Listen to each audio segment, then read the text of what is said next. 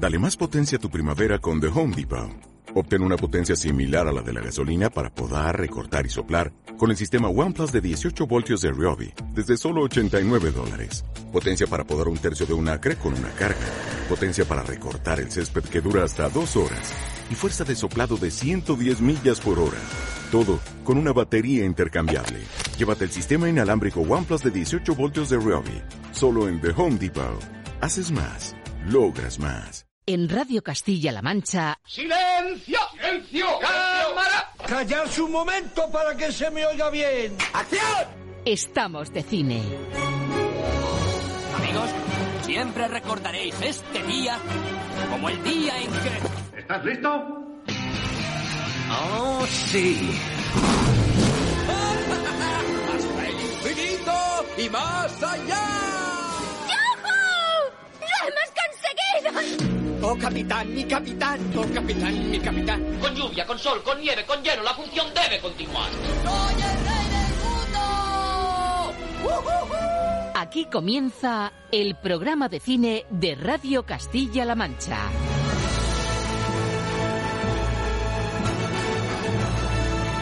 Presenta Roberto Lancha.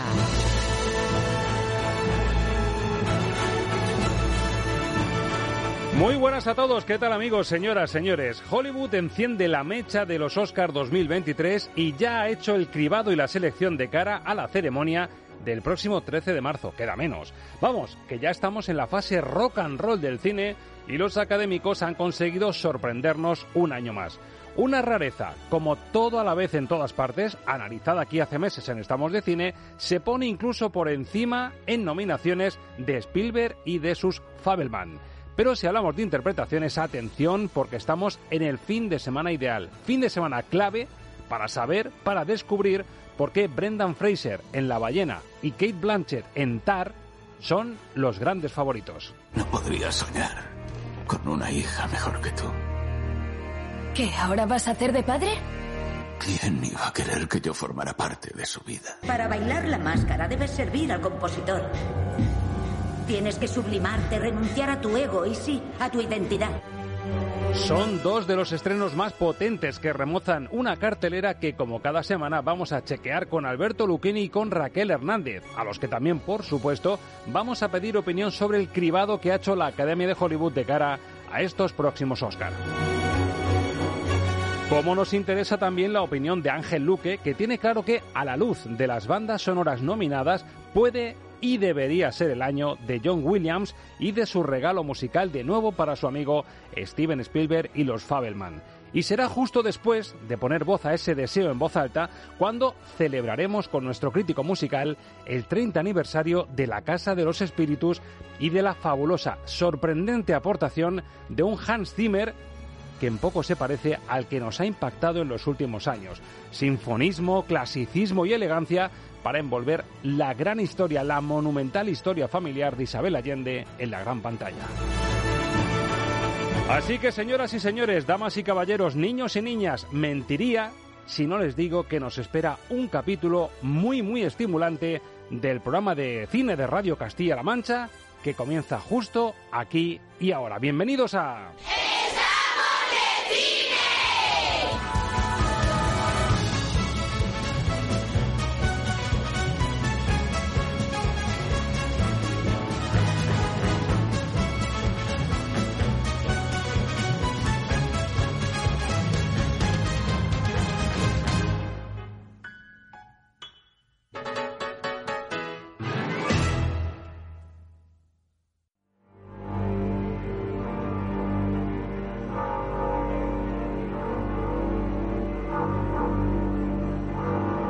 Los estrenos de la semana en el filtro Lucchini.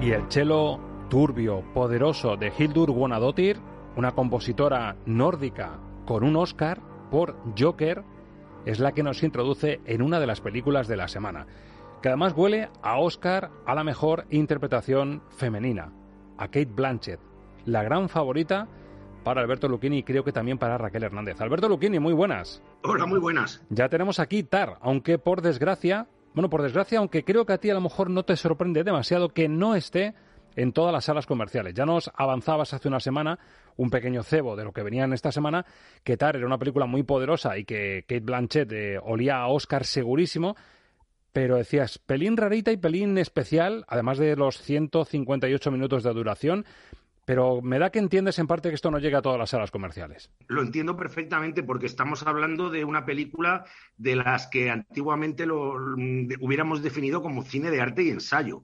Es una película que además dura dos, horas cuarenta, es una película compleja, complicada, densa y no es una película para, el público, por ejemplo, de multisalas de, centro comercial. Ahora, el Oscar de Kate Blanchett no se lo quita nadie. Raquel Hernández, Hobby Consolas, muy buenas. Hola, muy buenas, chicos. ¿El Oscar es para Kate Blanchett?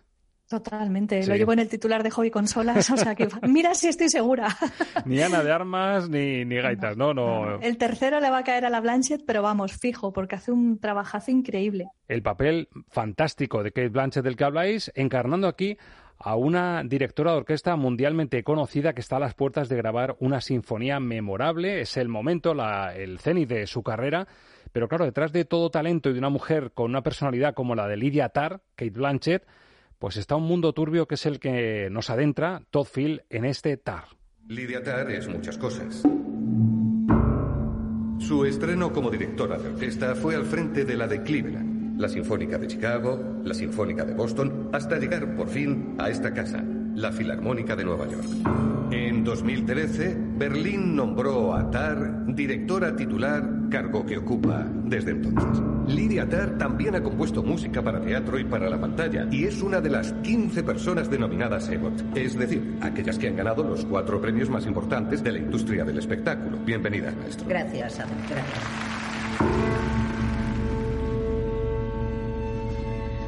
¿Qué tal va lo de componer? No muy bien, sigo oyendo algo. Schopenhauer medía la inteligencia de un hombre por su sensibilidad al ruido. ¿Alguna vez te sientes embargada por la emoción? Sí. Sí, me pasa.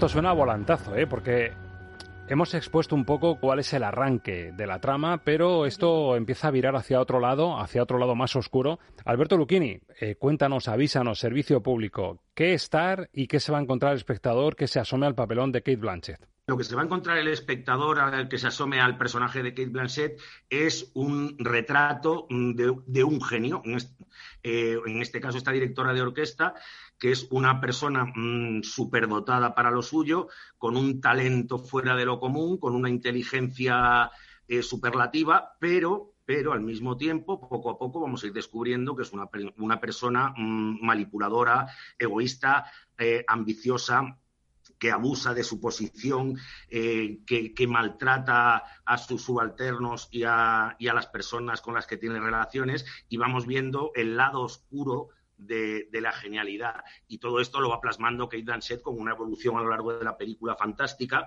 que a mí me parece que la primera parte de la película mm, le cuesta un poquito arrancar, porque la introducción es, es como un poquito larga de más, pero luego ya cuando se mete cuando se mete en faena pues lo que encontramos es pues un personaje que, en algunos en algunos sentidos me recuerda a, la protagonista de, Cisne Negro una, persona con, dos caras una, una blanca y, una negra y que además pues eh, la película lo que hace es reflejar la realidad social que vivimos ahora porque tiene momentos que a mí me parecen míticos que es em, desmitificar que el abuso mm, solo lo cometen los hombres y luego tiene un discurso de, de Kate Blanchett diciéndole a un estudiante de música negro y homosexual que dice que odia a Bach porque era blanco y heterosexual y le dice que si, tuviéramos que odiar a toda la gente que, no comparte gustos con, o sea, que no tienen nada en común con nosotros, acabaríamos con el mundo del arte. Y, creo que eso es una cosa que, lo piensa Todd Field, lo piensa Kate Blanchett y lo pensamos todos. Efectivamente. ¿Cómo saliste después de, este cóctel que hace Todd Field? Que además creo que es una historia original, no se basa en novela ni nada parecido, ¿no? Esto, esto ha salido de su cabecita. Es una historia original mm, y de hecho está ambientada en la actualidad. O sea, no, podría ser el retrato de, ningún personaje anterior porque está ambientada después de la pandemia. Y sales con sensaciones encontradas, porque por un lado, yo salí del cine con la, con la sensación de que había visto uno de los personajes más fascinantes eh, que me he encontrado mucho tiempo en el cine. Y por otro lado, salí con la sensación de que, de que Todd Field se había pasado de rosca y había hecho una película excesivamente larga y con, un, con una forma de narrar un tanto pasada de academicismo. Yo creo que cada vez Todd Field intenta más imitar a, Douglas Sirk y eso mm, eh, al final está convirtiéndose en un lastre para él. Y por eso digo, el personaje me fascina, pero la película mm, me dejó sensaciones encontradas. Espesita. Por eso, sobre cinco estrellas, ¿cómo la puntúas? Atar. Tres. Tres estrellas sobre cinco. Raquel Hernández, ¿qué te ha pasado con este personaje femenino tan poderoso y que prácticamente todo el mundo da por hecho que ni Ana de Armas ni nadie le va a quitar la estatuilla a Kate Blanchett? ¿Cómo te ha dejado el cuerpo tar? Así de momento me quedé un poco fría, pero a medida que fui pensando la película y sobre todo a medida que fui comentándola con la gente, me di cuenta de que no había dos personas que hubiesen interpretado lo mismo sobre la misma película. Y te hablo, evidentemente, de compañeros críticos de cine que están acostumbrados a ver muchas películas también y a analizarlas y a sopesar lo que han visto y a, a buscar los detalles y entonces, a medida que la he ido pensando más, me ha ido gustando cada vez más al punto de que es una película con la que puedes sostener una tesis y exactamente la contraria. Y eso me parece interesantísimo, porque en muchos aspectos se mueve en el terreno de la ambigüedad. Eh, el personaje de Case Blanchett, el de Lydia Tarr, es un personaje por el que sientes lástima, por el que sientes odio, por el que sientes asco, por el que sientes eh, un montón de cosas distintas a lo largo de la película. Y verdaderamente cuando termina, ni siquiera eres capaz de decir qué es lo que ha pasado en verdad porque no tienes todos los hilos para atar la historia y eso es lo interesante, que no los tengas. En un momento dado incluso te produce terror, porque ella es una mujer a la que la acosan los fantasmas del pasado hasta el punto de que oye cosas que no tiene sentido que oiga y se le aparecen cosas que no tiene sentido que se le aparezcan. Mm. Así que la puedes interpretar como una película sobre algo que pasa en su cabeza fruto del cargo de conciencia por haber hecho cosas mal en el pasado. Hablar de ella eh, abordando todo lo de la cultura de la cancelación que está ahora pues, eh, en el debate público, ¿no? Eh, la separación de los artistas y de sus obras. Y cómo si separamos una cosa de la otra, pues podemos disfrutar de ambas cosas, pero cuando han hecho algo malo, muy malo, o que ni siquiera podemos llegar a saber y les estamos dando un puesto de poder, a lo mejor estamos perpetuando que sigan haciendo ese daño. Y no solamente es que nos quedemos sin su arte, sino que a lo mejor también les estamos dando alas para que sigan haciendo cosas malas. Es súper interesante la película. Es cierto que es muy larga, que es muy densa en algunos pasajes en los que están hablando de compositores, de obras musicales, es eh, muy densa en algunos pasajes, pero creo que merece muchísimo la pena por toda la reflexión que va a suscitar después. Yo entiendo que habrá muchas salas comerciales en las que habrán sopesado justo esto, ¿no? Que te llegue justo en la recta final, aunque son el 13 de marzo, todavía queda margen para disfrutar de películas que son favoritas o candidatas en distintas categorías, claro, tienes el caramelo de decir, es que viene posiblemente el Oscar cantado a la mejor interpretación femenina. Pero con todo esto que decís, densidad y longitud, ¿crees que por eso también, como decía antes Alberto, por eso se queda fuera de, salas comerciales, de centro comercial, ¿no?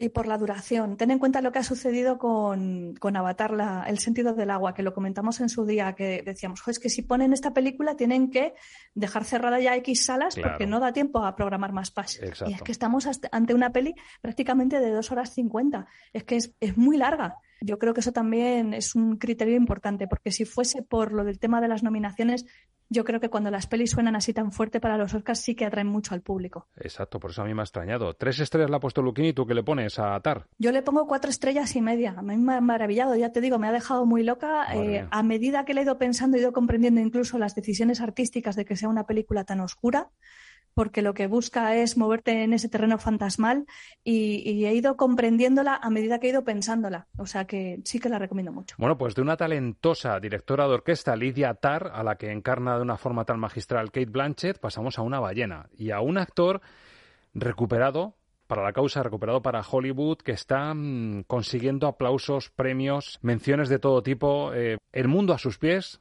el mundo a los pies de Brendan Fraser por su papelón en la película de Darren Aronofsky, La ballena. Sé que estas normas pueden parecer restrictivas, pero recordad que el objetivo de este curso es que aprendáis a redactar con claridad y convicción.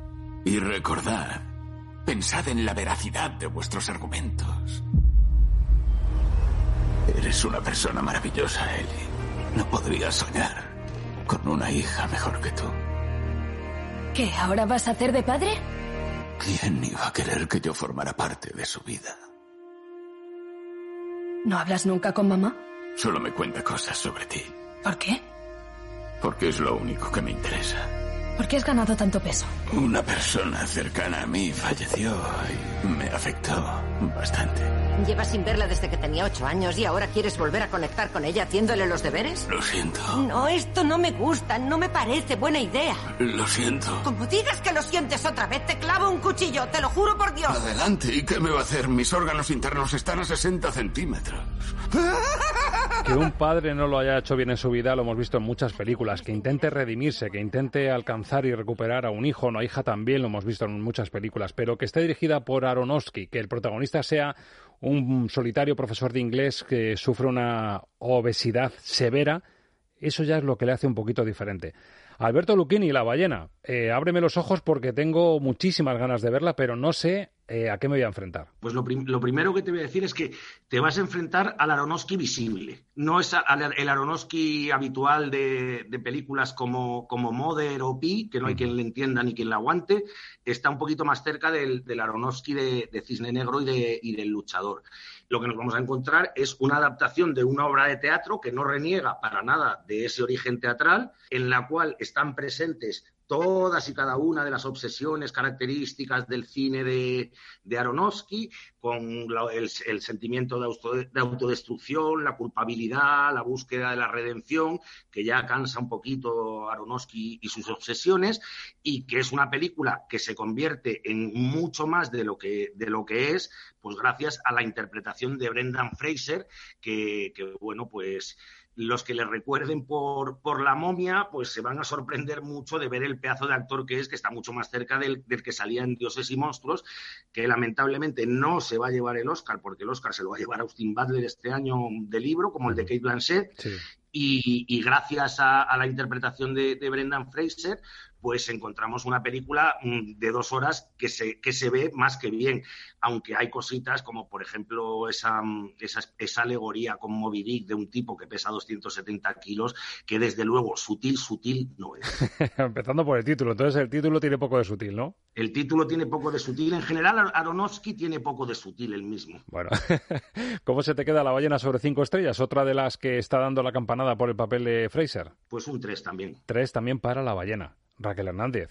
¿Te ha conmovido este, este padre que intenta recuperar a su hija, pero que tiene la pega de pesar 200 kilos y de tener un problema severo? A ver, es que ves un relato que viene de una obra de teatro, con lo cual el guion no es de Aronofsky, pero sí que es verdad que por temática le pega perfecto porque, como bien dice Lucchini, es un hombre al que le gusta mucho este tipo de historias y probablemente sea una de, de, las más tortuosas de visionado y luminosas de final, porque sí que es verdad que bueno, pues que al final ves un poco de luz. Efectivamente, lo más interesante es el papel de Brendan Fraser, que está completamente sembrado. De hecho, eh, la película también está nominada en cuanto a la caracterización y no me extraña, porque es un tipo que pesa 290 kilos y básicamente quiere matarse comiendo. Entonces, también lo digo, estómagos sensibles, mejor que no vayan a ver esta película porque se pasa rematadamente mal viéndola, ¿eh? O sea, es, muy dura. Servicio público. Y luego, pues, pues hay que decir también que está rodeado de bastantes secundarias maravillosas. Sadie Sink, que es la que hace el papel de su hija, que la hemos podido ver en Stranger Things. Samantha Morton, que hace de su ex mujer. Y Hong Chao, que, bueno, veníamos de haberla visto en películas como Una vida a lo grande, en un papel un poco tontorrón, y aquí da un golpe sobre la mesa y dice, cuidado, que yo también sé actuar. Es una película, como te digo, mis compañeros la definían un poco como misery porn, ¿no? Porque es como ver cómo el personaje retoza en sus miserias y en su sentido de culpa por lo que le ha sucedido y demás, pero también visibiliza una parte de la sociedad muy incomprendida, como son las personas con obesidad mórbida, que apenas se pueden mover, son personas enclaustradas, que, que, viven en una misantropía un poco autoimpuesta porque llega un momento que no pueden ni, ni desplazarse. Entonces, bueno, pues también un mensaje sobre la América profunda, ¿no? En la que esto, por desgracia, es más habitual de lo que parece. Y bueno, en general, eh, una película muy dura, pero, pero bueno, con sus, con sus momentos de genialidad también. Yo le doy tres estrellas y media. Tres y media para lo último y más humano de Aronofsky, La ballena, con ese papelón de Brendan Fraser y el filtro Lucchini que, que la ha ponderado así. Es una de las novedades de la semana. Y tenemos también terror. Eh, Raquel, eh, ¿nos animamos a vender una funeraria? Que te quiero sacar yo dinero, ¿la vendemos o no? ¿O puede ser mala idea? Madre mía, si es que de una funeraria solamente pueden salir chungadas, a ver qué quieres. Bueno, pues esto, si vendemos la funeraria, tenemos la peli de Offering. Ya no sé lo que es real. Sé que he cometido un grave error. Dale una oportunidad al viejo. Ahora llevas dentro a su nieta. Por la vida. ¿Qué le ha pasado? Un suicidio. Hay algo en el cuchillo. Es una antigua inscripción de protección para encerrar a un demonio en un cuerpo. ¿Qué es esa cosa? Un demonio que viene a por nuestros hijos.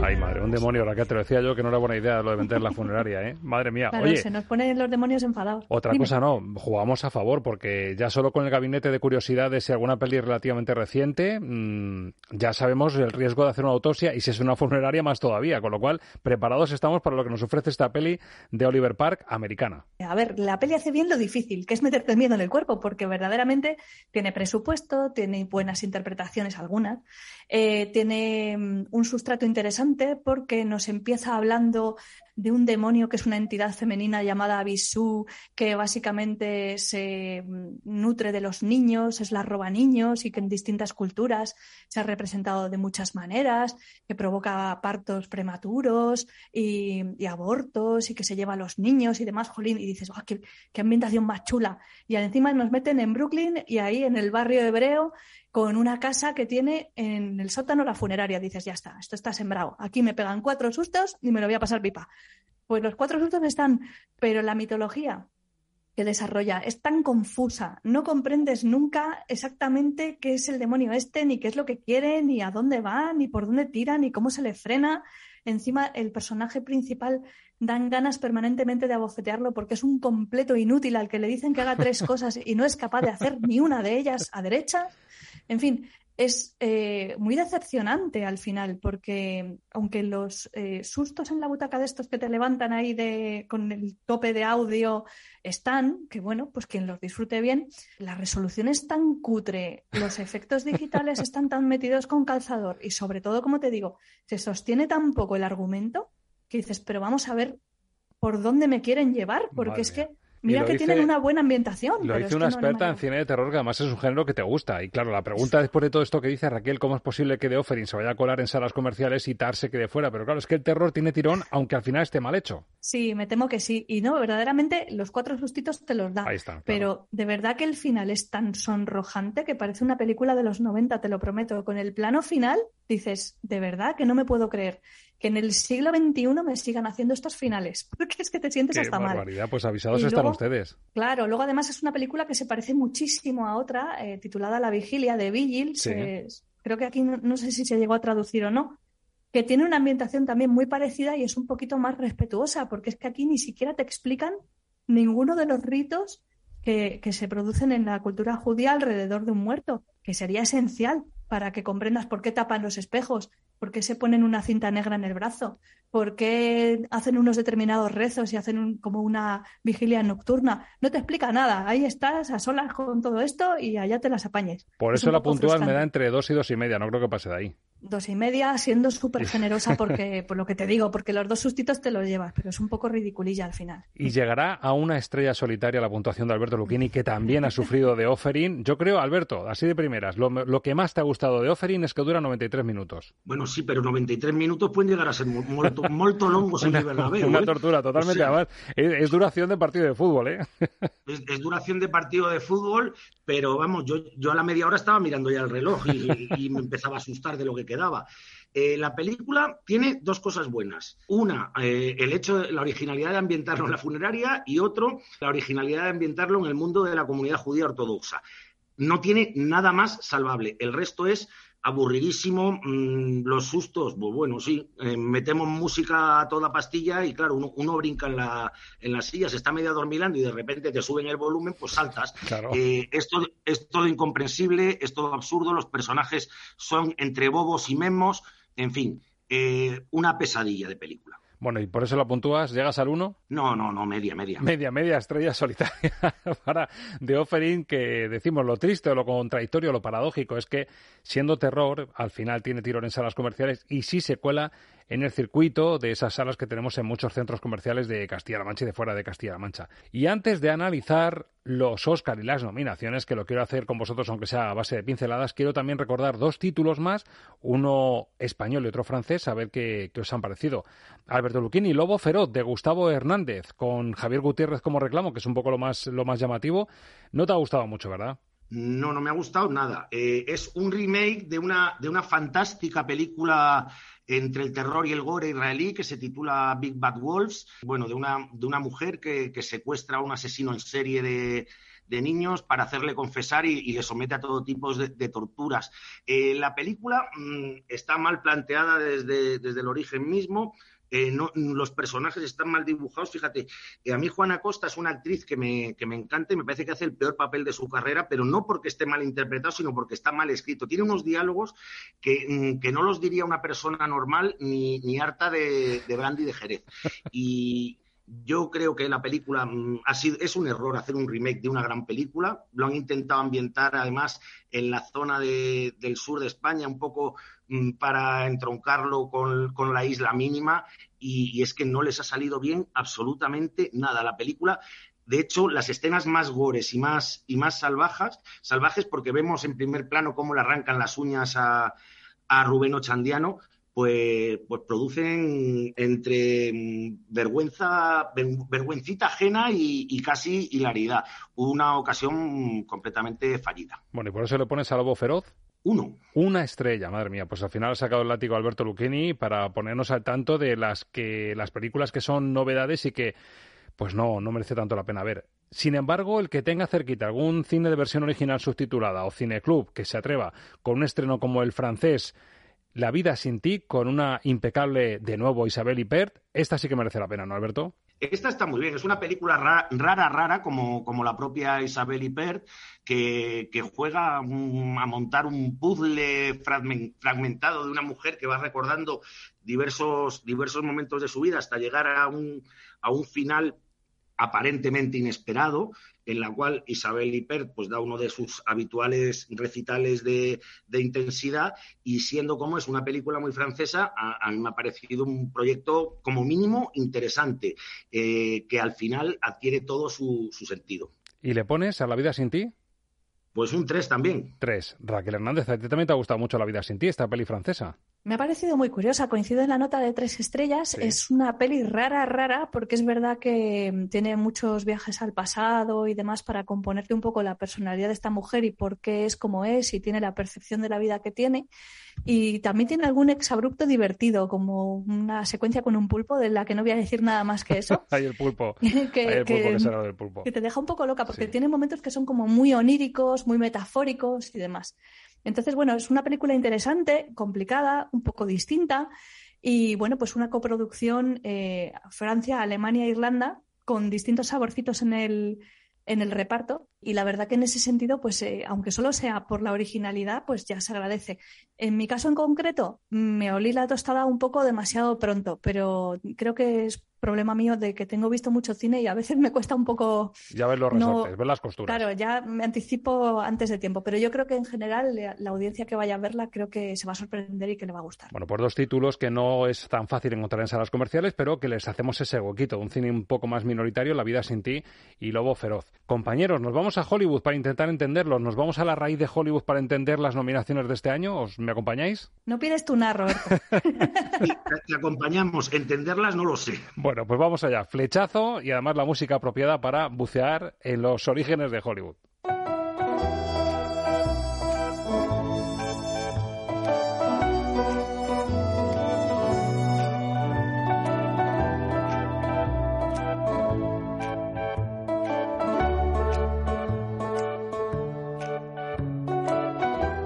Y yo como salí con esta cancioncita maravillosa que recuerda tanto a La La en la cabeza después de ver Babylon, pues por lo menos ya que Justin Harvich, el compositor, se cuela en las nominaciones a banda sonora, incluso me atrevo a decir, a ver qué dice Luke ahora, pero que puede ser uno de los favoritos. Compañeros, sabíamos que Babylon lo tenía muy difícil, quizá no, no se atisbaba esta criba que han hecho tan fuerte, pero Alberto, vaya rareza lo de este año que se han marcado los señores de Hollywood que nominaciones, que número, aunque ya sabemos que muchas veces el número no lo es todo, pero que toda la vez en todas partes esté pujando como la peli con más nominaciones, es que algo raro está pasando por allí, ¿eh? Están pasando cosas muy raras, porque que las dos películas más nominadas sean toda la vez en todas partes y más en penas de Ishering, a mí me parece un, una, cosa mm, como mínimo llamativa. Y luego, además, esto de meter como mejor película Top Gun, eh, bueno, yo no entiendo nada, pero después de que le dieran el, el Globo de Oro a, Austin Butler por actor dramático y a Colin Farrell por actor de comedia por un melodrama trágico, pues yo ya me lo creo todo. Además, la dificultad de este año va a ser porque antes, por lo menos en la, en la antesala que se llamaba de los Globos de Oro, de los Critics Choice Award, mm, más o menos intuíamos por dónde podían ir los tiros, pero es que este año cada cosa va por su cuenta.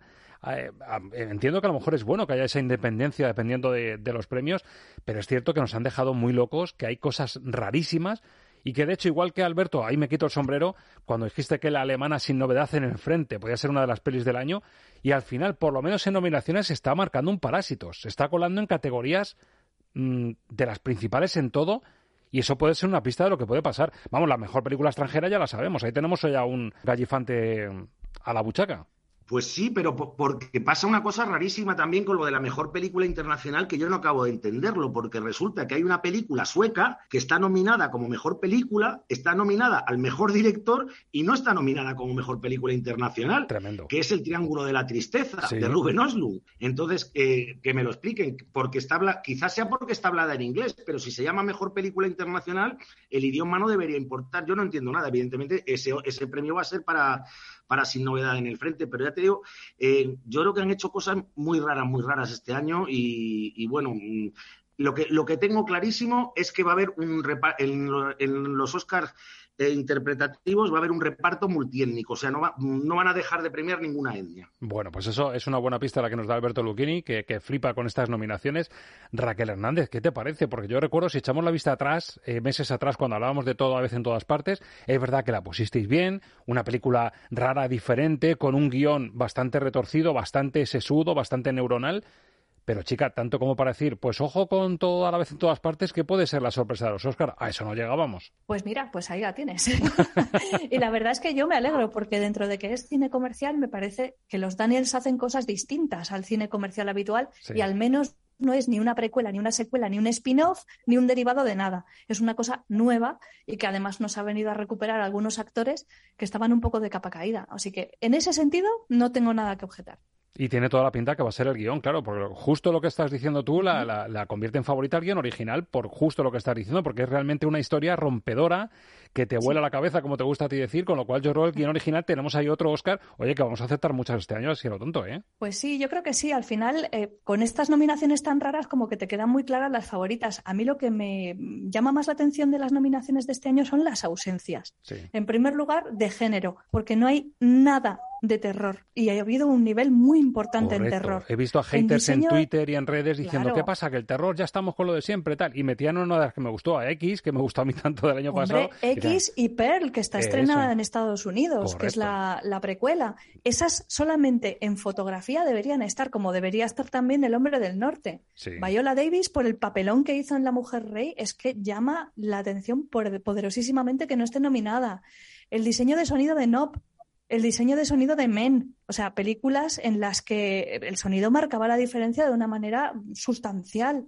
Eh, la fotografía de The Batman, vamos a ver, es que son cosas que te llaman la atención, pero porque eh, verdaderamente ves cosas que están nominadas que no merecen estar ahí, cosas que se han quedado fuera que son excelentes. Sí, sí, desde, luego, desde luego muy raro. Al final secuela pensaba yo que se había quedado fuera, pero no, está, está mm, Avatar, el sentido del agua secuela ahí en las nominadas a Mejor Película un poco flipante también, porque yo puedo llegar a entender eh, esto que es un concurso de popularidad, porque Avatar de verdad que ha sido la que se ha hecho, de verdad, lo dijimos al principio, está yendo despacito y yo os decía, dejadle tiempo que llega a los 2.000 millones de taquilla y los supera. Bueno, pues ahí la tenéis, quinta está ya en el ranking mundial de las películas más taquilleras de la historia. ya ha desbancado a Infinity War. O sea Llama la atención. Yo creo que al final es un año clave, no sé si lo compartís, es un año clave en el que, claro, este pulso de plataformas y cines, yo creo que es un año en el que las películas que rinden homenaje al cine, a mí lo de Babylon, ya os lo conté un poco en privado una vez que la vi, que gracias a vuestros avisos, como, como Luis Moya, Carlos Sainz, oye, cuidado con esta curva, cuidado aquí con esta recta, fui preparado y reconozco que me removió muchísimo. Soy muy de, de Menchasel, me gustó muchísimo el homenaje que hace, incluso con sus excesos, pero claro, nos queda por ver los Fabelman, que es otro homenaje al cine. Alberto, ¿crees que en el momento en el que estamos, que se haya abierto un poco en canal Steven Spielberg para hacer algo tan autobiográfico y tan homenaje al cine, ¿crees que los Fabelman por eso, al menos en la categoría principal, puede ser favorita? Yo creo que, los Fabelman es, fíjate que no la he visto todavía, y, aún así creo que es la gran favorita para ganar el Oscar de este año. Por lógica, Primero porque, porque no deja de ser un homenaje al cine. Segundo, porque es Spielberg y ya el año pasado con West Side Story le ningunearon un poquito. Y tercero, porque probablemente es la última, la última gran oportunidad de, darle otro Oscar al director mm, que inventó el cine espectáculo hace ya 40 años. O sea que para mí es la gran favorita y el resto las he visto casi todas ya. Efectivamente, pues a ver, a ver qué pasa, porque, hombre, todavía nos, tenemos tiempo, ¿eh? podemos coger carrerilla porque nos quedan prácticamente dos meses, hasta el 13 de marzo no vamos a tener los Oscars, así que habrá tiempo de hacer quiniela, de sopesarlo todo, y lo bueno es que vamos a poder ir poquito a poco disfrutando de todo lo bueno, porque además este año vamos a llegar justitos, pero vamos a ir viendo prácticamente todo lo bueno. De la semana que viene, Alberto, ¿con qué te quedas? Imagino que con Almas en Pena de Inisherin, que es lo, lo fuerte que llega de la semana que viene pensando en los Oscars. Bueno, la verdad es que la semana que viene es fortísima, porque Alma en Pena de Inisling eh, es por los Oscar, pero también viene la que para mí es la mejor adaptación al, cine real de las aventuras de Asterix y Obelix, que es Asterix y Obelix y el Reino Medio, y una pequeña joyita costarricense que se titula Tengo sueños eléctricos. Madre mía, pues sí que viene la cosa. Raquel, tú con todo esto salivas, pero también con Siamalan o qué Siamalan ha vuelto. Bueno, es que eh, a Siamalan he tenido esta ocasión de entrevistarlo, que es más majo que las pesetas. La peli le ha salido un poco reguleras, pero desde luego es más bajo que las pesetas y me encanta haber tenido la ocasión. Eh, a mí, de lo que llega la semana que viene, lo que más me ha gustado ha sido la adaptación de Asterix y Obelix, que me ha, mm, vamos, me ha removido muchísimo porque no me lo esperaba, me he reído muchísimo. Nunca hubiese pensado yo, al mirar la cartera la semana que viene, que iba a ser donde ibais a poner Asterix, con Asterix y Obelix. Me dejáis loco. Para que veas, eh, necesitamos tanto reír. ¿Tú has visto todos los dramones de los que hemos hablado? pues cuando te ofrecen algo fresco y divertido, es que lo gozas. Estamos en un año de creadores que se han puesto espesitos, eso es verdad, ¿eh? con pelis muy largas y con densidad, densidad circulatoria. Totalmente. Pues nada, compañeros, semana de campanillas también a la vista, es todo a gusto. Esto es un rock and roll continuo, así que la semana que viene le volvemos a dar. Alberto Luquini, compañero, gracias, buen fin de semana. Buen fin de semana. Raquel, te espero mañana con las series, que tú también te metas un buen mochilón con novedades, ¿eh? Sí, desde luego. Así que nada, mañana más. Un abrazo para los dos. A disfrutar, un abrazo. ¿Cuántas veces oyes hablar de series a diario? Las series están de moda. Pero, ¿cuál veo? ¿En qué plataforma? ¿Cuál me perdí y puedo rescatar? Ahora saldrás de duda en Estamos de series Roberto Lancha y el equipo de cine te cuentan todo lo que necesitas saber sobre el mundo de las series. Una completa guía cada domingo de 10 a 11 de la mañana y siempre que quieras en nuestro podcast en cmmedia.es. Radio Castilla-La Mancha, la radio que te escucha. Una matina En Estamos de Cine, buscamos las 100 series y películas más recordadas que hayan pasado por Castilla-La Mancha. Castillos, ciudades monumentales, nuestra naturaleza, nuestros pueblos. Entra en redes sociales. Síguenos en arroba radio CLM barra baja es. Y escribe el título de la obra filmada en Castilla-La Mancha que mejor recuerdas. Somos una región de cine.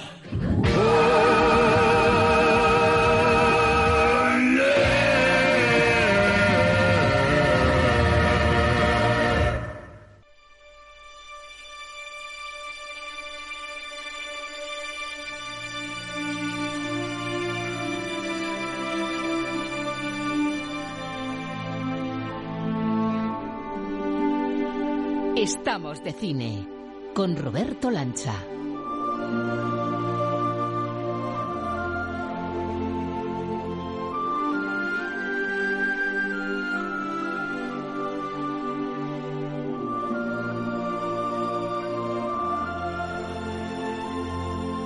Y como es común y a la vez especial, cuando suena buena música en Estamos de Cine, significa que estamos ya en la compañía de Ángel Luque, de nuestro crítico musical. Don Ángel Luque, muy buenas. Pues muy buenas, Roberto.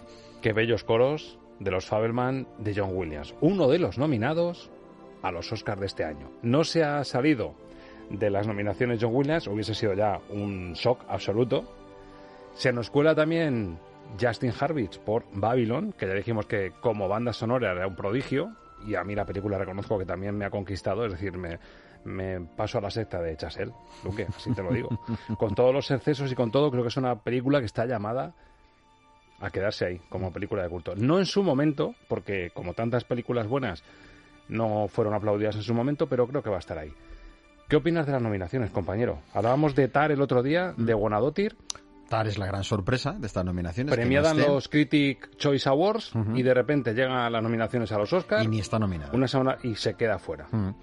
Es la gran sorpresa, es verdad. Igual que esto de John Williams, ya lo dijimos en su momento cuando hablamos de la película y hablamos de que era nueva banda sonora de John Williams, ya lo dijimos. Tiene toda la pinta. Yo esto lo voy a, lo voy a decir también como, como una especie de, bueno, no sé, con un sentido romántico de las cosas que creo que hay que seguir manteniendo. Quiero decir que hay, un poquito la ingenuidad y el sentido romántico de las cosas hay que mantenerlo. Yo dije, si se nombra, se nomina a los Fabelman, eh, para mí eso es indicativo de que se quiere dar el último Oscar a John Williams. Yo no sé si esta va a ser su última banda sonora. A lo mejor le quedan muchas. Ojalá le queden muchísimas, ¿no? Pero es verdad que en el tono de la película y en el tono de la banda sonora hay un sabor a despedida, a cierre, a una etapa que se va. Eh, que ya te digo que a lo mejor es una visión romántica mía. Pero eh, aunque no sea o sea, sea un poco, bueno, se llama lo ñoño si quieres, a mí me encantaría que se lo dieran a John Williams. Me encantaría. A mí también. Es más, creo que por proporción recordamos a los oyentes las nominaciones. Sin novedad en el frente, que es el sorpresón general, es un efecto casi parásitos. De hecho, yo, no, yo creo que Parásitos en banda sonora no se coló. No. En la, porque no tiene una banda sonora llamativa. No. Pero claro, sin novedad en el frente, película alemana de circuito cerrado que, mm. que a la semana estuvo en Netflix. Sí, sí. Babylon, por supuesto, homenaje al cine, gran homenaje al cine. Los Fabelman, los Fabelman, gran homenaje al cine.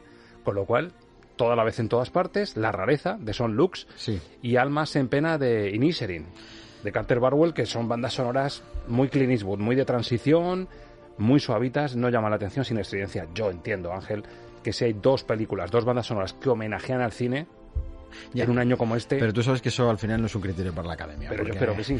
están pensando en eso. O sea, para mí la cuestión está en que John Williams se lo lleve eh, como un homenaje, no, no, no como, ya que no le pueden dar el Oscar honorífico porque está nominado, como un Oscar en vida, es decir, como un Oscar a su trabajo hasta el final, ¿no? Es decir, a, sus cincuenta y tantas nominaciones que ha tenido, cincuenta y tantas nominaciones con cinco Oscars, es decir, en proporción tampoco es que haya sido, o sea, ha, perdido muchísimas eh, nominaciones eh, John Williams. Yo creo que, es eh, el homenaje merecido al cierre del último gran compositor que tiene ahora mismo Hollywood. Entonces, por ahí podría ir. Pero, mm, a mi modo de ver, hay dos temas interesantes. No sé si habrá una tapada, ya lo hablaremos cuando hagamos nuestra quiniela, las podemos analizar tranquilamente, ¿no? Puede ser que haya una tapada, pero yo creo que puede ser también el Oscar para Carter Barbel. Porque lo lleva mereciendo mucho tiempo. Lo lleva mereciendo muchísimo tiempo. Entonces, Babylon, el Oscar de Harvich está reciente o relativamente cercano, eso no significa nada. Y un estilo muy similar al de La La Land. Sí, entonces bueno, con las variantes que ya analizamos la semana pasada. Y además por lo que dije yo, es decir, ya que le hayan dado el Globo de Oro puede ser un hándicap a la hora de que le vuelvan a dar otro premio como es el Oscar. Puede pasar porque ya todo puede pasar en este mundo. Quiero decir, yo si tuviéramos tenido programa en la época de la misión yo hubiera dicho que va a ganar la misión, o sea que todo puede pasar y no ganó. Eh, puede pasar, pero yo me decanto o bien que Los Fabelman sea el último gran homenaje de Hollywood a John Williams, John Williams como banda sonora, o que por fin se lo den a Carter Barbel, que lo lleva mereciendo muchísimo tiempo. El efecto arrastre al final puede tener en cuenta. Si, el, si Steven Spielberg con Los Fabelman empieza a sumar enteros según vayan repartiendo Oscars, yo creo que el peso de la banda sonora. Yo creo, creo que con West Side Story eh, injustamente eh, le maltrataron en, los Oscars. También pienso que a Spielberg eso le da ya bastante igual a estas alturas de su vida. Quiero decir, yo Spielberg creo que ya lo tiene todo hecho, lo que, lo que tiene que hacer, y a partir de ahora todo lo que nos ofrezca son regalos. Es decir, yo creo que él ya no está pensando en esto, pero creo que ciertamente hasta que volvamos a encontrarnos un director de las características de Spielberg van a volver a pasar muchísimos años otra vez. Y de nuevo, creo que estas películas y una película como Fabelman es un producto que de nuevo te reconcilia con el cine y te reconcilia además con esa idea que últimamente está totalmente flotando siempre dentro de los Oscar, que es que se están llevando nominaciones abultadísimas películas muy, muy descafeinadas. Y ya van varias en este sentido. Coda, Green Book, o sea, ya vamos, esta sensación ya la llevamos arrastrando mucho tiempo. Creo que eh, los Oscars se deben reconciliar un poquito consigo mismo y volver a premiar aquello que te dice que realmente lo merece. Lo analizaremos, como bien dices, y yo creo que un homenaje al cine, bien vía Babylon o vía Fabelman, debería estar ahí. Pero bueno, haremos nuestra quiniela, Luque. Por cierto, el año pasado Hans Zimmer por Dune sí, sí, fue el vencedor. Sí, señor. Hacemos un flashback de Hans Zimmer, que es lo que nos propones. Nos vamos al Zimmer de los 90. Vamos a recordar cómo era ese Zimmer que yo creo que no se acuerda ni el mismo. Ni el mismo. ni el mismo se acuerda ya. Y nos vamos a encontrar una banda sonora muy poderosa y muy diferente a lo que nos ha ido ofreciendo Zimmer en su evolución como compositor. Nos colocamos en el año 93, mira, en una iglesia, está en un funeral, Jeremy Irons y Glenn Close. Esteban y Férula, su hermana. Una relación enfermiza en la casa de los espíritus a la que abrimos la puerta en Estamos de Cine. Voy a hacer lo que mamá me pidió. Si una vez me aceptaron como yerno. Oh, ella no, Esteban. Pueden hacerlo otra vez. Ella no está bien. Su hermana Rosa era algo especial. Al menos era sana y normal, pero Clara es muy extraña. Nunca serás feliz con ella. Estás celosa, porque nunca has estado enamorada.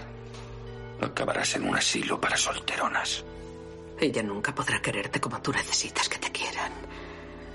Clara es muy extraña, Esteban. Necesitas una mujer que cuide de ti.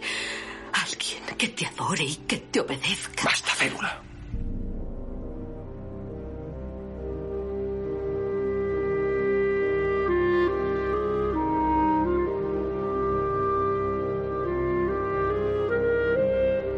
Lo que ves es lo que oyes. Música para soñar cine con Ángel Luque.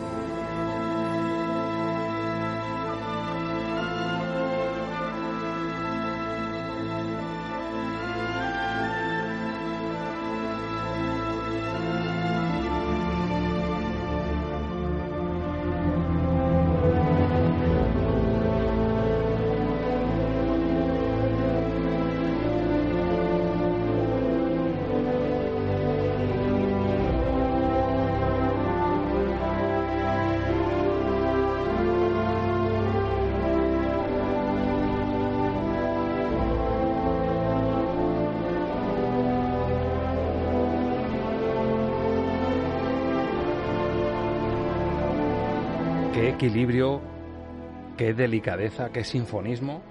Y me decía Ángel Luque, ¿quién ubica este Zimmer? Ahora mismo oyentes nuestros que, que han ido agudizando el oído con nosotros en todos estos siete años y que me consta que hay oyentes que han aprendido mucho con nosotros y que tienen muy buen oído, dirían, ¿de verdad que este es Zimmer? ¿Estos muchachos se han equivocado? No, no, este y otros temas maravillosos con este leitmotiv, que es el que nos presenta, una presentación desde el segundo cero ya tienes esta melodía para entrar en la casa de los espíritus, Ángel.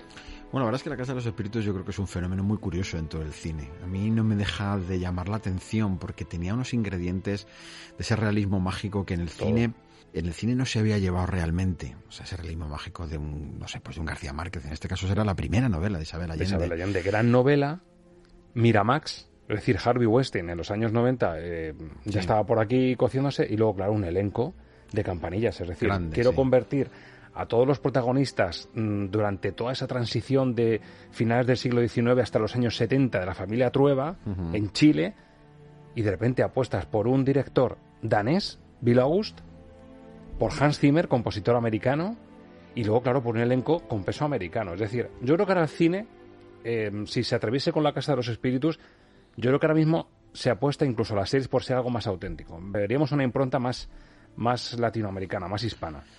Sí, pero, con un elenco de campanillas. Pero te cuenta, bueno, vamos a decir que estamos hablando hoy de, La Casa de los Espíritus porque cumple 30 años. En, Justo, año Es una película del año 93. Entonces, en ese 30 aniversario, pues le vamos a dar este homenaje que se merece la película, ¿no? Y, y que seguro que hay muchos oyentes que vieron la película en su momento y no han vuelto a ella, porque es cierto que es una película que no se programa mucho en el circuito, generalmente, aunque es verdad que ahora con las plataformas, pues ha cambiado mucho esto, ¿no? Se puede ver en Prime Video, por cierto, servicio público. Entonces, eh, eh, bueno, aquí es verdad que te encuentras un producto como muy americano para reflejar una vida chilena, es cierto, pero es cierto que estaba también elegido la película mm, está, yo creo que también dirigida, aunque tiene algunos errores, pero son errores de raccord, errores de temporalización, tiene algunos errores la película, de montaje tiene algún mm. error la película, pero es cierto que, bueno, el director que venía de triunfar con Pele el Conquistador, es decir, ya, ya estaba bastante fraguado, yo creo que se le puso en un proyecto, yo creo que muy atractivo y en la búsqueda de algo muy diferente para llevar a una serie de actores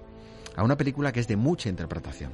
Es una película muy teatral en muchos sentidos. Entonces, yo creo, sinceramente, que estos grandes de la escena eh, cinematográfica de esos años, que siguen siendo la hora, pero en esos años eran sus años más potentes, Jeremy Irons, Glenn Close, Meryl Streep, una Winona Ryder que estaba completamente, vamos, incipiente, ¿no? Antonio Banderas, van a echar Antonio Banderas, Antonio Banderas que ese mismo año hizo Filadelfia, o sea, es, que es un año en el que él está, vamos, en, su pleno apogeo en la puerta abajo de Hollywood. Son de las primeras que hace y, que muy bien y que le abrió la puerta a, las diferentes películas que iba haciendo. Luego vendría entrevista con el vampiro, bueno. Pero esos dos años con Filadelfia y este papel, la verdad es que fueron los años, yo creo que de ese Antonio Banderas que, que, en América rompió y que estaba, eran unos actores de moda, ¿no? Realmente. Y que es el que le da el toque más hispano a la película. Pero Jeremy Irons está increíble en el papel y pasa por un personaje completamente hispano también, ¿no? Pero luego está... Por jovencísimo te das cuenta cómo ha pasado el tiempo. Nos, parecían adultos y maduros en esa época y ahora los ves y es que parecen jóvenes. Les quedaba mucho todavía. Sí, sí, sí. y a nosotros, claro. Eh, y entonces, bueno, aquí aparece Hans Zimmer. Hans Zimmer que ya venía de hacer cosas en estos años, en esos años 90, ya había hecho un Rayman, ya había hecho un Llamaradas, ya había hecho Pasando a Miss Daisy. Eh, y era un compositor en búsqueda, era un compositor que ya se había atrevido a llevar unas sonoridades diferentes, había hecho Amor a quemar ropa, que también es de este año, de este mismo año, que son o sea, estaba mezclando y te das cuenta que realmente él lo que estaba intentando era sobrevivir en el cine de gran producción, siendo capaz y demostrando que era capaz de crear un, sinfonismo mm, melódico fantástico, esta banda sonora entera es así, y ya metía, ya tenía bandas sonoras con ingredientes muy novedosos como Rayman o Amor o ropa que son de las más simbólicas y más significativas de toda su carrera. O sea, ya estaba incipiente. Pero es cierto que de todas estas de estos años primeros de los 90, quizá la que más se puede parecer y aún así hay mucha distancia. Con el Zimmer de ahora es llamaradas. El resto, nos encontramos un, cine, un Zimmer variadísimo. Y para mí La Casa de los Espíritus es una de las bandas sonoras de Zimmer más olvidadas.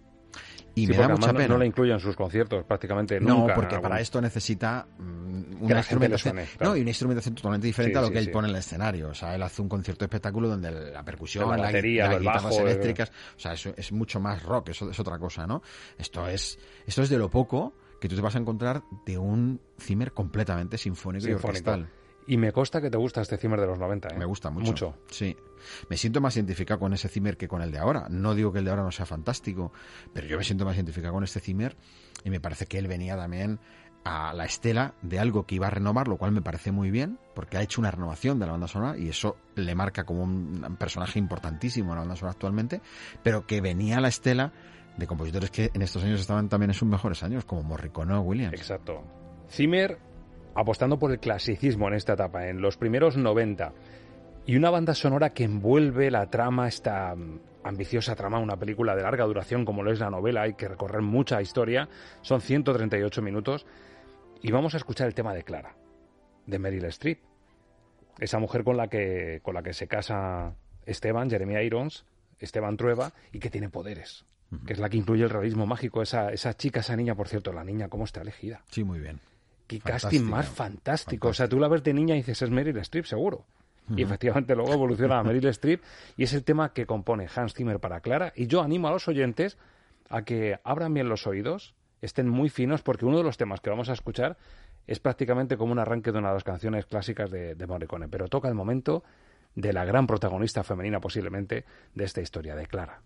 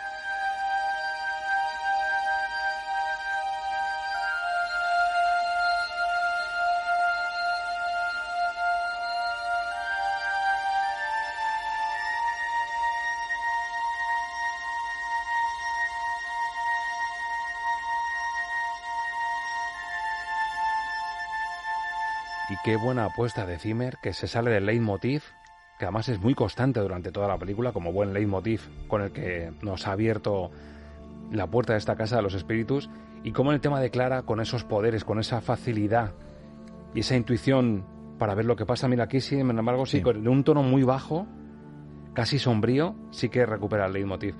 Pero empieza casi con un ambiente magnético, hipnótico, para reflejar un personaje que es crucial por el poder que tiene tiene poder de hipnosis, o sea, realmente. Que la hace, que la hace distinta. Es cierto que está reflejando esa, esas capacidades distintas y está reflejando también algo que es importantísimo y es qué va a pasar con esas capacidades. Porque realmente a mí una de las cosas que siempre me, me, me fascinó y me fascina esta película es que realmente ese toque fantástico, incluso con ese aspecto metafísico, es decir, de la otra vida, la vuelta de la otra vida, un poco así como los miserables, ¿no?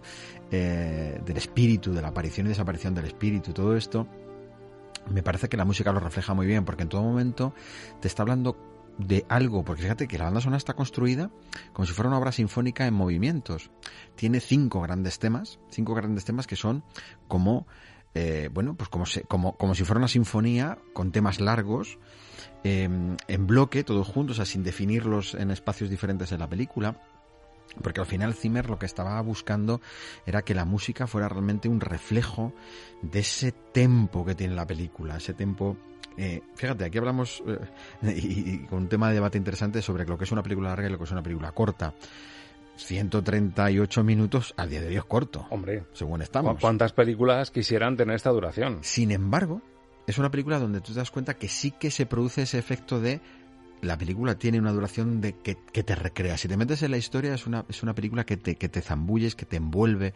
Y la música colabora muchísimo en este sentido. O sea, Zimmer supo captar esa idea de cuento romántico, de historia legendaria, de, de magia contada en una hoguera donde yo cuento una historia, porque realmente la, película comienza rememorando lo que había pasado, mirando hacia atrás, o sea, una historia que uno empieza a recordar eh, cuando vuelve a esa casa, ¿no?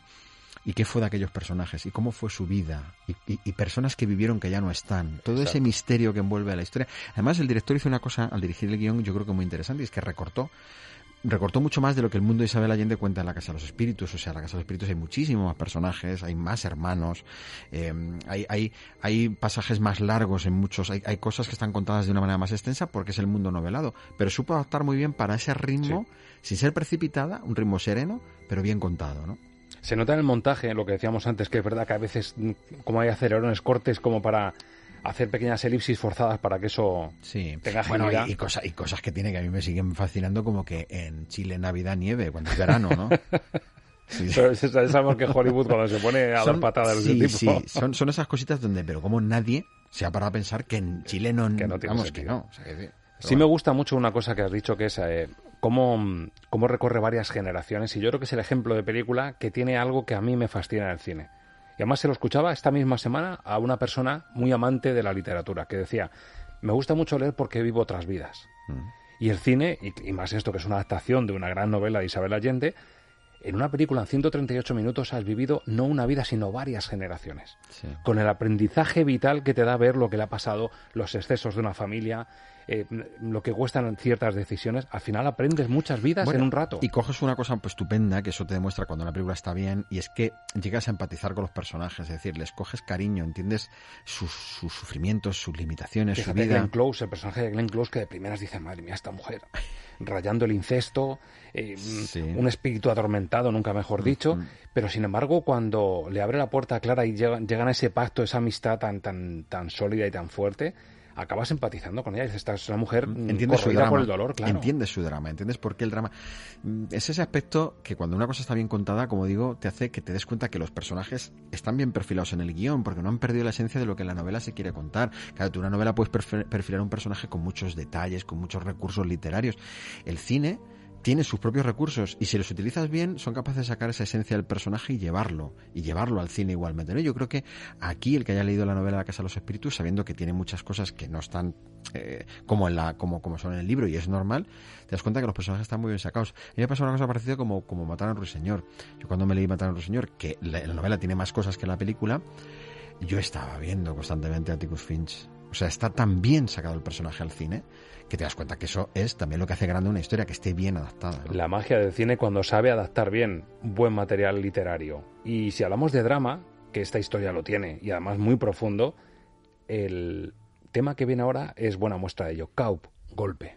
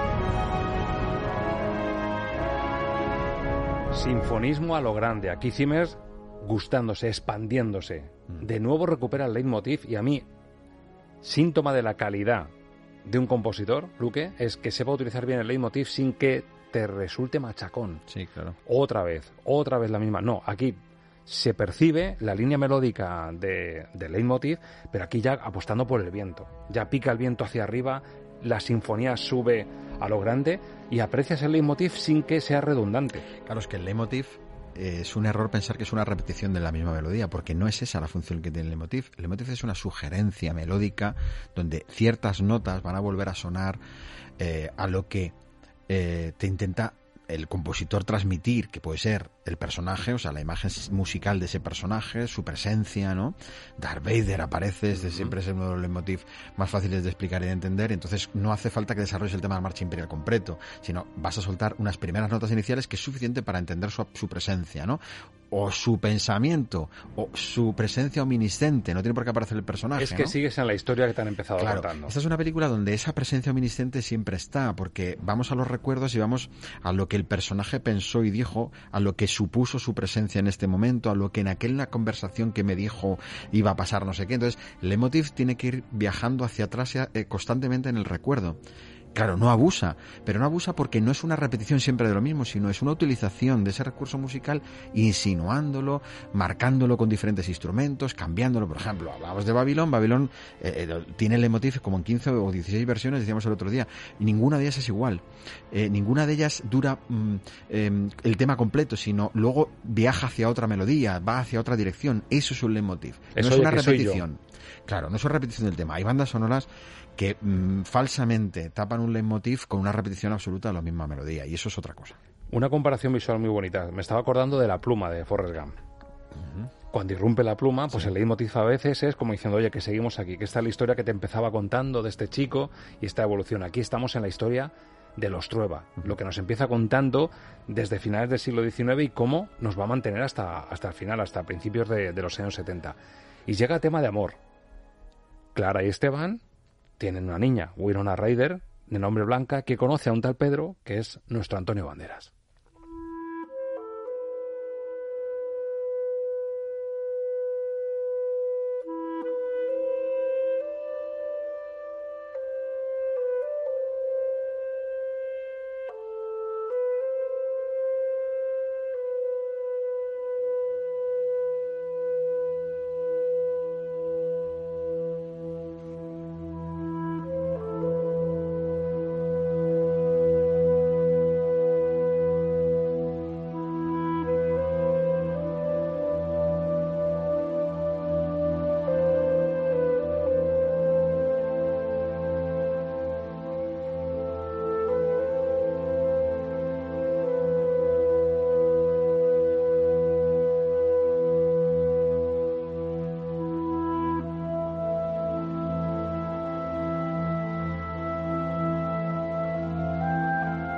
Tema de Pedro y Blanca delicioso. Un tema de amor contenido y con ese guiño, ese jugueteo de las primeras notas, que es el que me recuerda a mí a Morricone. Sí. decías que puede ser Tai Chai seguramente. Sí, Chemay, pues hombre, puede ser, pero Sí, porque puedes recordar varias cosas. Haz de cuenta que el sonido de la flauta es un instrumento que Morricone durante muchos años usó mucho, ¿no? Tanto en Spaghetti Western como en otras, otras bandas sonoras de esa época. En la vez en América, por ejemplo, también te puedes recordar, ¿no? Te puedes recordar a varias, varias melodías de Morricone. No hay que olvidar, y el propio Zimmer lo dice en el documental de Morricone, que una de las cosas que él siempre ha admirado como compositor de Morricone es esa capacidad de iniciar con tres notas un tema y saber que era de él. O sea, esa, eso lo tienen muy pocos compositores. Tener esa, esa personalidad desde el momento mm, cero mm, del tema, ¿no? Desde que están haciendo y, empieza a sonar. Y Zimmer reconoce que, eso es así. Y además que, claro, me gustaría a mí tener a Zimmer aquí por varias razones. Pero entre otras para preguntarle a Zimmer qué piensas de esto pasado los años. Porque claro, tú te pones con Dune, que fue la banda sonora que ganó el año pasado, y claro, aparte de que son dos mundos diferentes, evidentemente, y son dos películas que, vamos, son dos antípodas del cine completamente. Pero es cierto que, que yo estoy convencido que para él tiene que ser una cosa súper curiosa escuchar esto pasado los años. Es como cuando tú de pequeño pintaste una lámina estupenda que te salió, ¿no? Y te la vuelves a encontrar 25 años después y dices tú, fíjate qué curioso, a lo mejor ahora no volvería a pintar esto, pero mira en su momento. Pues yo creo que, para esta película, viendo el resultado, yo creo que Zimmer diría, me salió una cosa muy pura.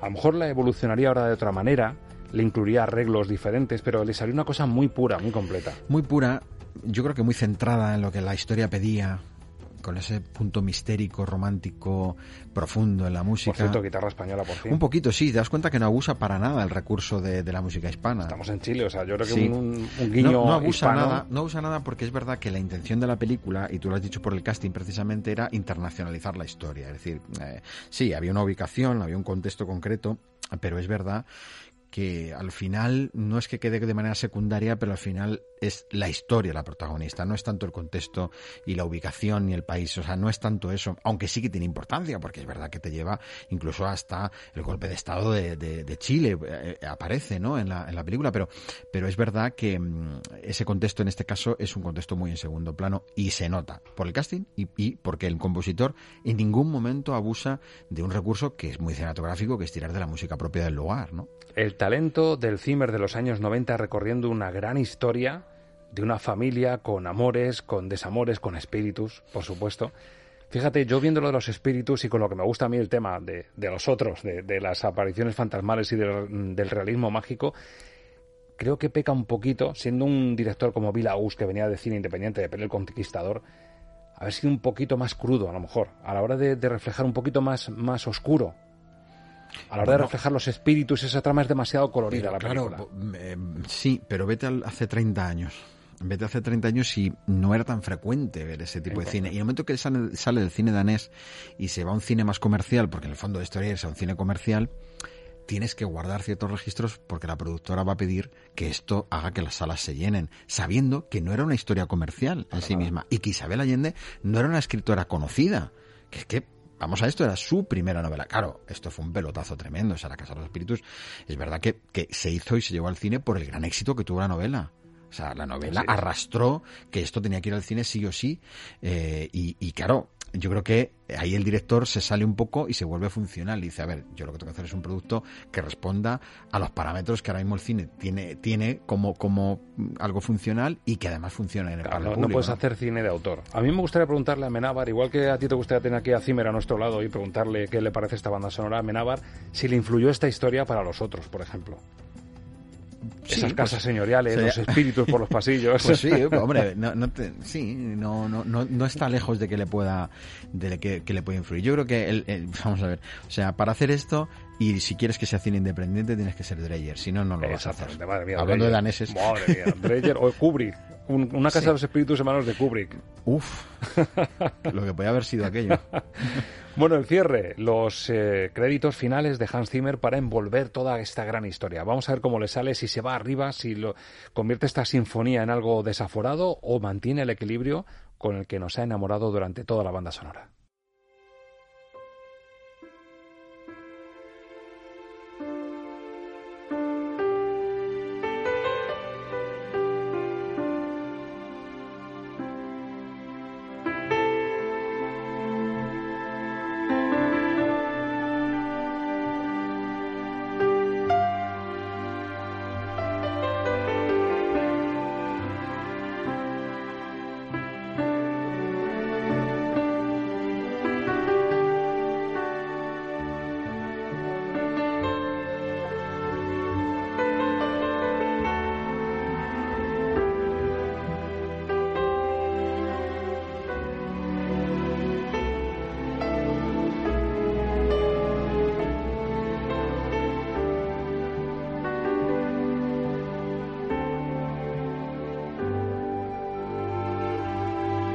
Cerrar, querido Luque, el piano, la amabilidad, la serenidad. Un Zimmer que nos demuestra contenido. ¿Cuántos créditos finales de Zimmer son tan templados? Bueno, esto es un homenaje prácticamente a Mozart, vamos. O sea, es un, un, Zimmer no, solo templado, yo diría que es de los pocos temas que puedes encontrar en su, en su filmografía eh, con un sonido tan puro de piano y con esta orquestación tan clasicista. O sea, esto es... Pero claro, esto va muy acorde con el final de la película, ¿no? Yo digo que estas son de esas películas donde eh, la muerte te despierta una sonrisa, donde la muerte te reconcilia con la propia historia, donde la muerte es una, un gran final, ¿no? O sea, generalmente la muerte en el cine, bueno, voy a volver a Dreyer como me descuido, la muerte en el cine eh, generalmente se asocia a algo, bueno, triste o negativo y es lógico porque tiene esa, también ese contexto, pero cuando el cine le hace algo luminoso, sales del cine como, como un poco como, como en paz contigo mismo también, en cierta medida, ¿no? Y ese es uno de los objetivos que tiene la Casa de los Espíritus. Y al final, cuando escuchas esta música, la propia música te está invitando a ver en ese final del personaje el proceso de una vida intensísima que acaba de esa manera donde tú te das cuenta que es el final propio, lo lógico, ¿no? Y eso no es fácil de hacer en el cine. Y cuando se que tocas con los dedos el otro lado, como diciendo, bueno, puede haber un final bonito, como tú dices. Claro, puede haberlo y además nos llama a que lo veamos así y además nos llama a entender que la reconciliación del propio personaje viene así también. Un poco es como cuando en Drácula, ¿no? Cuando se restaura aquella cruz que él había clavado a la espada cuando Drácula muere, es que ese sentido de que Encontrar la, forma de redondear el círculo, la, la, parte final es cuando el personaje muere encontrando la paz, ¿no? Y aquí también es un poco eso, es morir encontrando la paz. Es encontrar la paz y Zimmer lo hace de una forma deliciosa. Además, que empieza la película con la voz en off de, de su hija, de Blanca, de Winona Ryder, que es la que te envuelve toda la historia. Y esto es como cerrar el lazo. Esta es la historia que os quería contar. Es un final maravilloso, ¿eh? A mí es un final que me sigue gustando mucho y que me parece que está muy, muy, muy bien logrado. Y un Zimmer absolutamente distinto que en el 30 cumpleaños de la Casa de los Espíritus le hemos querido rendir este homenaje sincero a uno de los, nuestros compositores favoritos del momento. Yo creo que el, más prolífico seguro, el más eh, decisivo, impactante seguro. Y aquí con esta vertiente de los 90 que tanto te gusta, Lucas. Así que yo creo que por eso lo hemos disfrutado tanto. Sí, yo, Zimmer, si nos estás escuchando, eh, me gustaría que vieras qué piensas una vez. una vez has vuelto a oír esto 30 años después, ¿no? Lucas, ha sido un placer. Igualmente, para mí siempre. Tengo frase final. Me encanta, Roberto, qué bien. ¿Cuánto las echado yo de menos la frase final? A esta película da pie a eso, hombre. ¿eh? Adivina de quién es la frase final. de Isabel Allende. De Isabel Allende. y es de la propia Casa de los Espíritus. Muy sencillita, pero qué gran verdad que nos rodea cada día y en cada situación que hayamos podido vivir. Escribió Isabel Allende para la Casa de los Espíritus, no se puede encontrar a quien no quiere ser encontrado. Oh, fantástico. Al final yo creo que para que te encuentren tienes que decir estoy aquí. Tienes que dejarte encontrar, tienes que ponerte para que te encuentren, sí, así es. ¿Te parece que nos dejemos encontrar la semana que viene? Bueno, estaré a tiro, sí. Con la música de cine, pero yo te espero mañana con las series. Volveré a ponerme a tiro. Que tenemos los últimos de nosotros y una banda sonora prodigiosa también de la que hay mucho que hablar. Hasta mañana, compañero. Hasta mañana. Siempre se puede encontrar a quien quiere ser encontrado. Y en Estamos de Cine lo tenemos claro. Nada nos haría más felices que tenerte en esa misma butaca en siete días. Feliz semana de cine. Adiós.